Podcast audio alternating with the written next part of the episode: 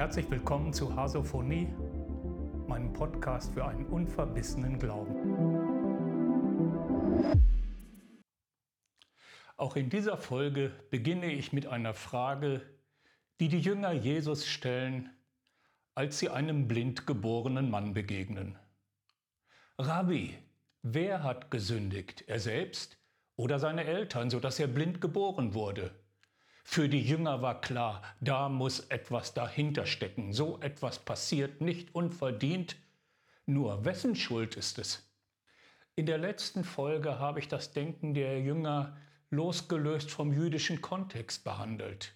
Als ein allgemein menschliches Phänomen, etwas, was die Sozialpsychologie den gerechte Weltglauben nennt. Und da, wo er stark ist, neigen Menschen schnell dazu, den Opfern eines ungerechten Schicksals selbst die Schuld zuzuschreiben.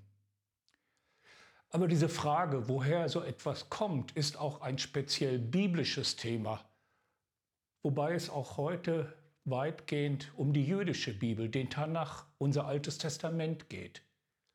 In Israel stellte man sich ja auch die Frage, warum sind Menschen eigentlich blind? Warum leiden sie? Warum gibt es so schlimme Schicksale? Warum ist diese Welt so voller Tränen und Schmerzen? Und das, was bemerkenswert ist, ist, dass der Tanach darauf sehr unterschiedliche Antworten gibt. Vier der wichtigsten möchte ich euch vorstellen. Sie lauten erstens, das Leiden kommt von Gott. Zweitens, die Menschen haben es sich selbst zuzuschreiben. Drittens, der Teufel steckt dahinter. Viertens, es passiert einfach so ohne eine geistliche Ursache.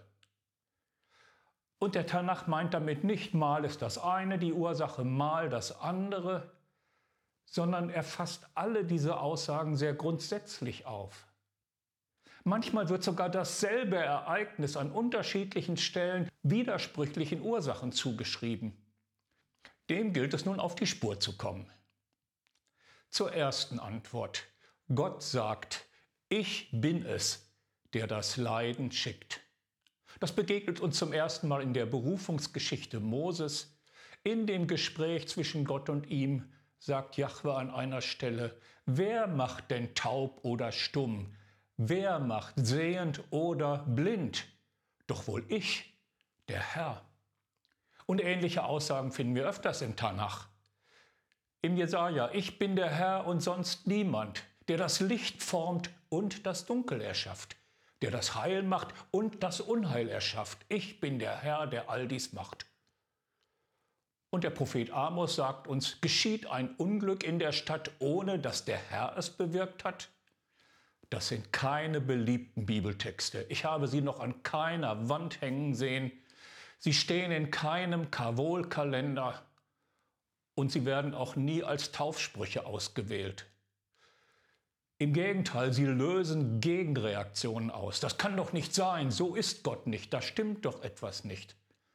Und wir möchten solche Aussagen gern wegerklären oder wir ignorieren sie oder wir sind nachhaltig irritiert. An dieser Stelle ist nun ein Grundsatz sehr wichtig. Wir sollten nicht immer Bibelstellen gleich aus unserer heutigen Sicht lesen, sondern zunächst mal versuchen, uns in die Situation der damaligen Menschen hineinzuversetzen. Was haben diese Bibelstellen für Sie bedeutet? Wie haben Sie diese verstanden? Wie haben diese Aussagen auf Sie gewirkt? Und einen guten Einstieg dazu finden wir wenn wir das, was hier im Tanach steht, vergleichen mit dem, was man sich sonst im alten Orient so über das Leiden der Menschen erzählte.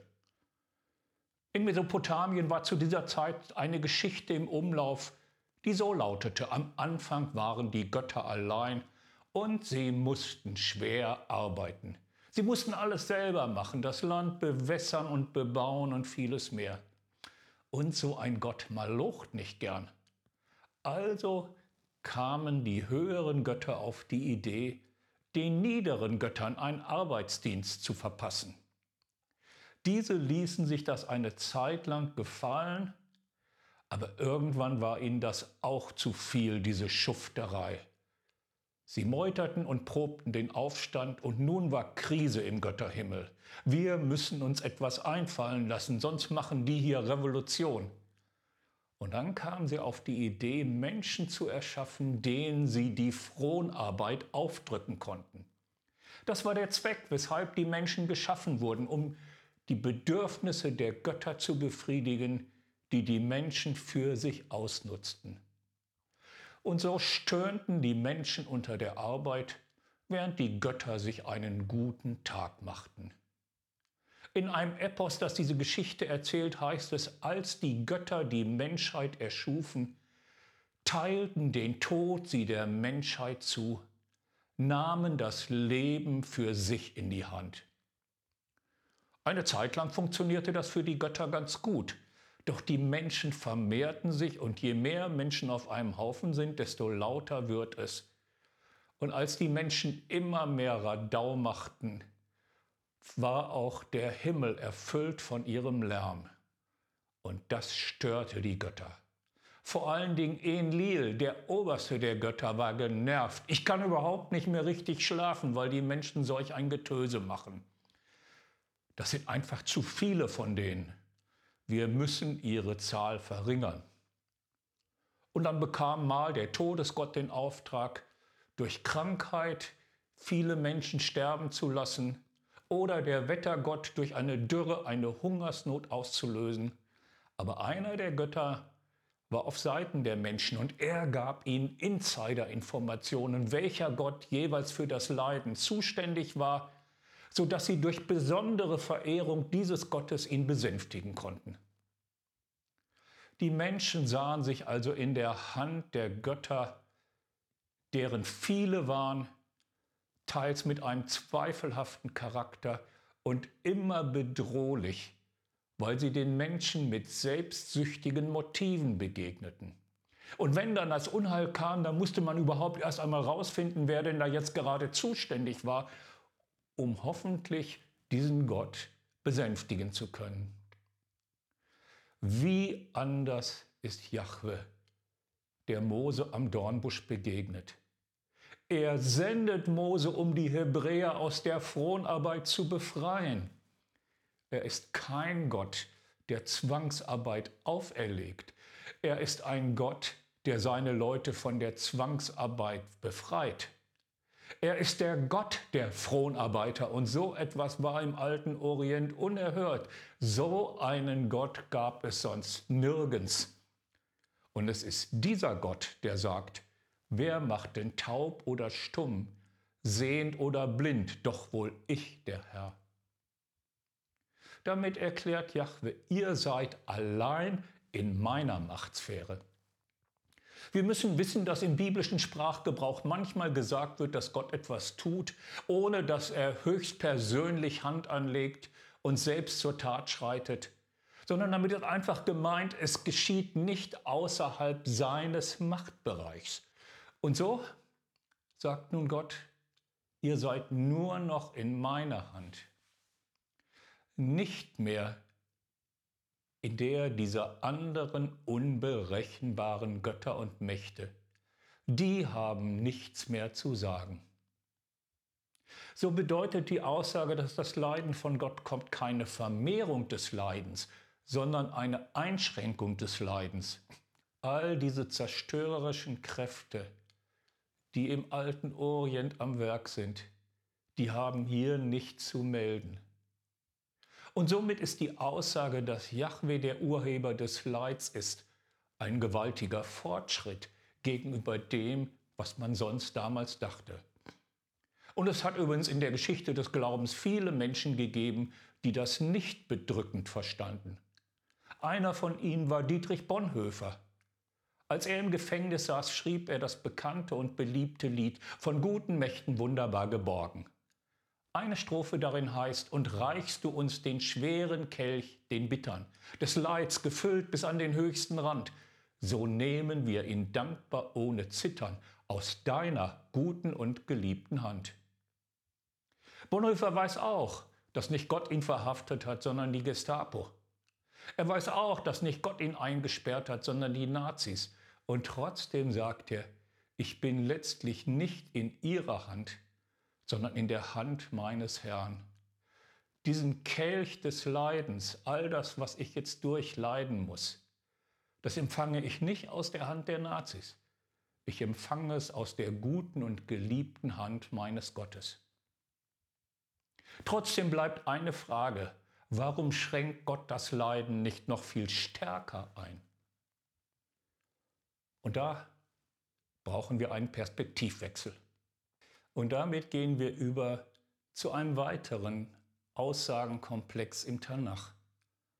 Die Menschen in Israel haben beobachtet, dass manchmal das Leiden eines Menschen in einem Zusammenhang mit seinen früheren Taten stand.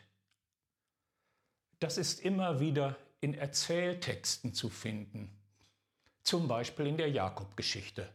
Sein Vater Isaak ist alt geworden, er möchte Esau den Erstgeburtssegen geben. Jakobs Mutter bekommt das mit und sagt ihrem Sohn Jakob, das ist deine Chance. Dein Vater ist alt geworden, der ist fast blind, der erkennt nichts mehr. Ich bereite dir alles, was du brauchst, vor und dann gehst du hin zu ihm, gibst dich für Esau aus und lässt dir auf diese Weise den Erstgeburtssegen erteilen. Gesagt, getan, die Sache funktioniert auch. Ist natürlich klar, dass Esau nicht glücklich darüber ist und er sinnt schon auf Rache. Deswegen kommen Jakobs Mutter und er zum Ergebnis, es ist besser, wenn er eine Zeit lang ins Ausland geht zu seinem Onkel, bis Gras über die Sache gewachsen ist. Aber ansonsten scheint es so, als ob Jakob mit dieser List ungeschoren davonkommt. Doch nach einigen Jahren passiert Folgendes. Er hat hart gearbeitet für seinen Onkel und das Abkommen war, dass er als Lohn dafür Rahel, die reizende Tochter, heiraten darf. Der Tag der Hochzeit kommt, sie feiern, die Braut ist verschleiert und dann geht es zur Hochzeitsnacht. Und in dem Gemach, in dem das stattfindet, ist es dunkel, die Fackeln oder Lichter sind gelöscht Jetzt kann Jakob nicht sehen und in dieser Dunkelheit kommt jetzt auf Anstiften ihres Vaters Lea zu ihm, die ältere, ungeliebte Schwester, und gibt sich für Rahel aus. Jakob vollzieht die Ehe mit ihr und am Morgen merkt er, er hat die falsche geheiratet. Das, was er seinem Vater angetan hat, als dieser nicht gut sehen konnte, das wird ihm jetzt angetan, als er nicht sehen konnte. Solche Beispiele finden wir einige im Tanach. Und manchmal wird sogar ausdrücklich gesagt, dass das, was der Mensch tut, auf ihn zurückfällt. In den Sprüchen, die Güte eines Menschen kommt ihm selbst zugute. Der Hartherzige schneidet sich ins eigene Fleisch. Kein Unheil trifft den Gerechten, doch die Frevler erdrückt das Unglück. Wer schuldlos seinen Weg geht, dem wird geholfen. Wer krumme Wege geht, der kommt auf einmal zu Fall. Hier wird also gesagt, dass es eine moralische Weltordnung gibt, die dafür sorgt, dass jeder bekommt, was er verdient. Es geht hier nicht um das Eingreifen irgendwelcher äußeren Mächte und Akteure sondern die Tat hat in sich bereits den Keim zur Tatfolge. Deswegen wird so etwas ja auch oft so formuliert, was der Mensch sät, das wird er ernten. Der Same, der gesät wird, beinhaltet schon das, was daraus wächst und die Frucht, die entsteht. Und so dachten viele Menschen in der Zeit des Tanach, was einer tut, das fällt auf ihn zurück. Nun finden wir aber gleichzeitig im Tanach einen doppelten Protest gegen diesen Tun-Ergehen-Zusammenhang. Und das ist nun wirklich sehr auffällig, dass es in der Bibel Aussagen gibt, die gegen andere Aussagen der Bibel protestieren. Ein Protest kommt von den Leidenden. In erster Linie Hiob. Über ihn bricht ein hartes Schicksal herein. Erst wird er alles dessen beraubt, was er besitzt, und dann wird er noch schwer krank. Und nun kommen seine Freunde, und die haben dieses Tun, Ergehen denken. Hiob, sagen sie, wir sind deine Freunde. Lass uns mal Klartext miteinander reden. Du hast doch ein dunkles Geheimnis, sonst wäre dir das alles nicht passiert. Rück schon raus damit. Anders kommst du aus dieser Bredouille nicht mehr raus. Und Hiob sagt, nein, ich habe nichts gemacht, womit ich das verdient hätte. Ich habe mir das nicht selbst zuzuschreiben. Und Hiob beginnt sogar Gott Vorwürfe zu machen. Und am Ende taucht Gott selbst auf und sagt dann zu einem der Freunde von Hiob, zu ihrem Anführer, mein Zorn ist entbrannt gegen dich und deine beiden Freunde, denn ihr habt nicht recht von mir geredet wie mein Knecht Hiob. Das sind krasse Worte.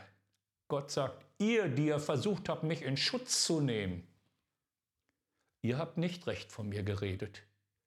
Aber Hiob, der mir Vorwürfe gemacht hat, der hat recht von mir geredet. Und damit gibt Gott uns zu verstehen, manchmal wird das für euch in diesem Leben unverständlich sein, wie ich handle oder wie ich nicht handle. Und ihr dürft dann mit mir hadern, ihr dürft mir Vorwürfe machen. Ich bin dann nicht sauer, ich bin nicht böse, denn ich verstehe, dass es für euch manchmal so aussieht.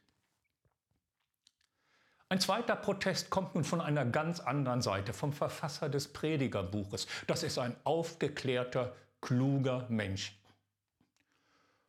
Und er hat seine Umwelt beobachtet und sagt den frommen Leuten, hört doch mal zu.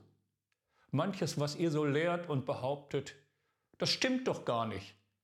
Wenn man sich die Sache genau anschaut, das ist doch nicht so. Er sagt zum Beispiel, es gibt gesetzestreue Menschen, denen es so ergeht, als hätten sie wie Gesetzesbrecher gehandelt. Und es gibt Gesetzesbrecher, denen es so ergeht, als hätten sie wie Gesetzestreue gehandelt. Wo ist denn da eure moralische Weltordnung? Wo ist denn da euer Tun-Ergehen-Zusammenhang? Und er führt weiter aus, ein und dasselbe Geschick trifft den Gesetzestreuen und den Gesetzesbrecher, den Guten, den Reinen und den Unreinen, den Opfernden und den, der nicht opfert. Dem Guten ergeht es wie dem Sünder.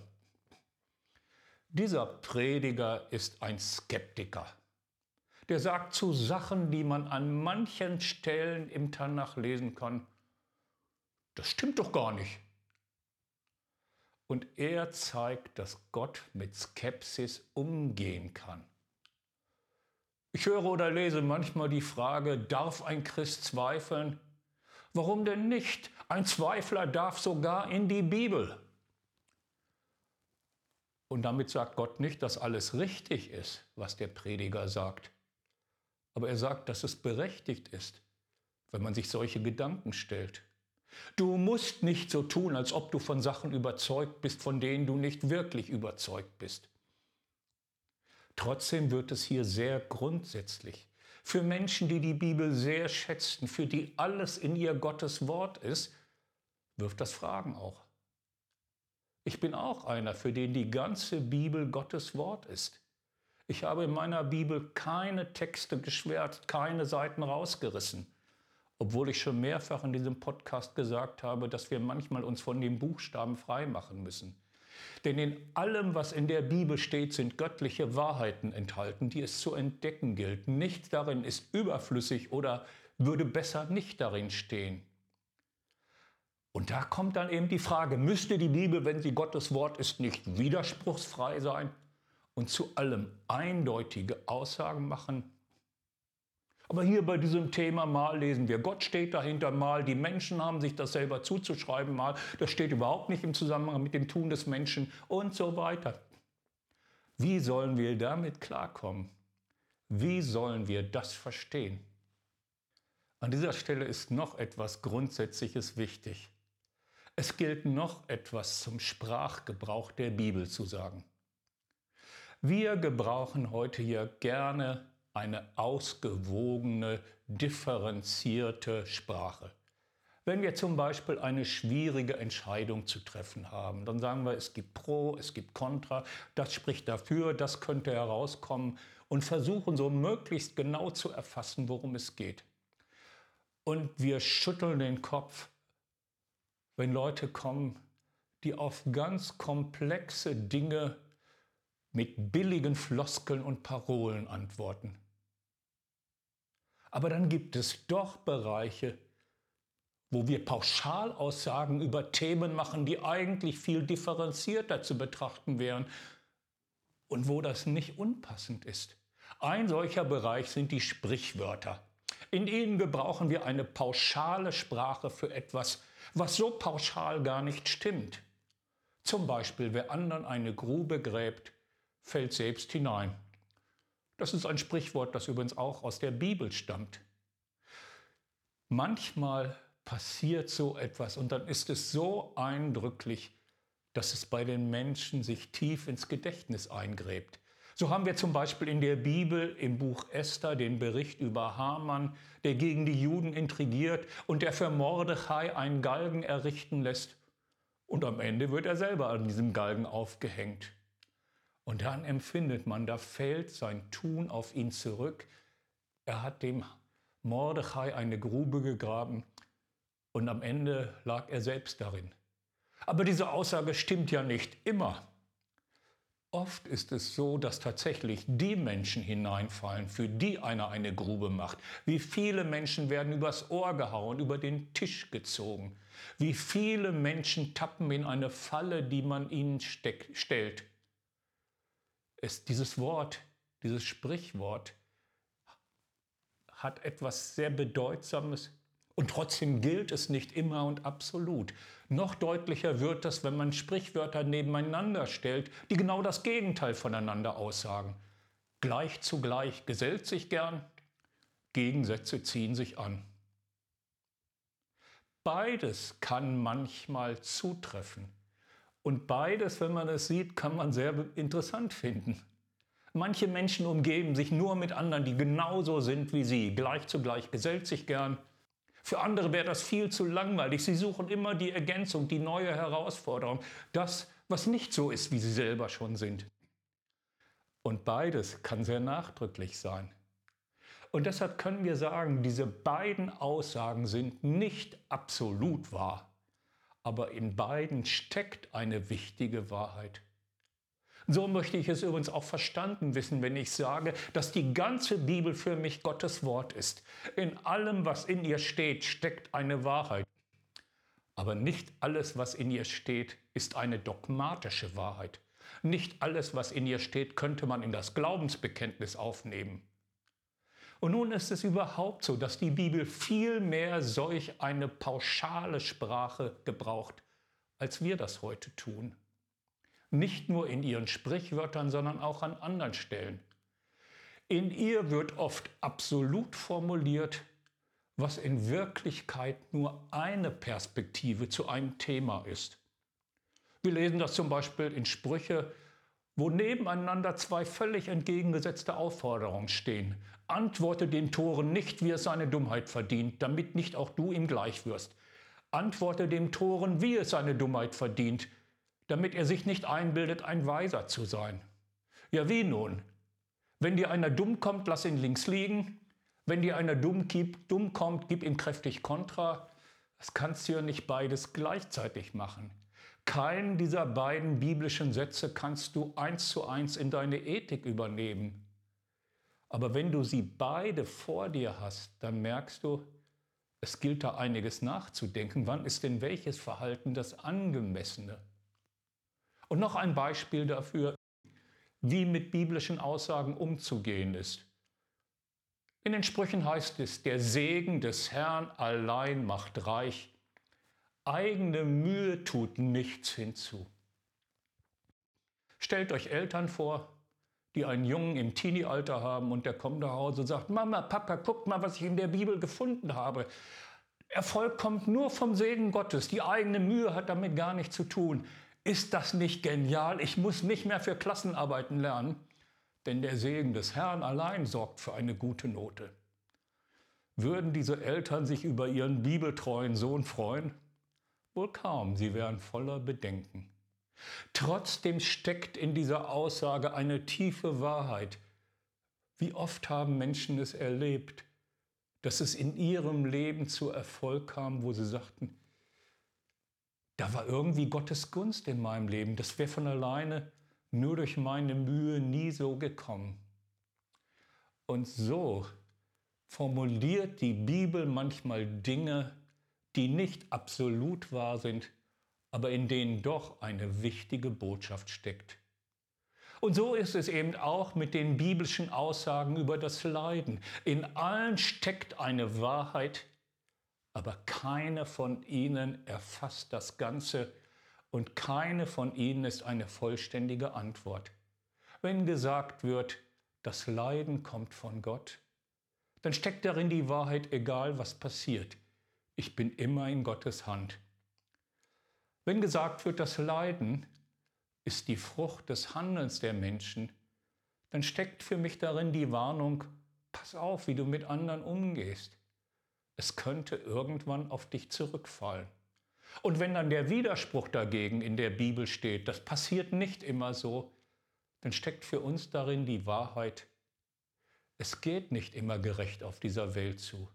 Wir müssen uns damit abfinden, dass es halt nicht immer so ist, wie es unserem Gerechtigkeitsbedürfnis entspricht. Und dann ist es gut, den Rat des Predigers zu befolgen, der uns sagt, sei nicht zu verbissen in deinem Bemühen um Gerechtigkeit, sonst machst du dich nur selbst kaputt. Wenn du mitten in all dem, was dir Mühe macht, immer noch dein Essen und Trinken genießen und dem Leben etwas abgewinnen kannst, das ist eine Gabe Gottes. Also iss freudig dein Brot und trinke vergnügt deinen Wein. Soweit für heute. In der nächsten Folge kommt dann noch der Teufel dazu.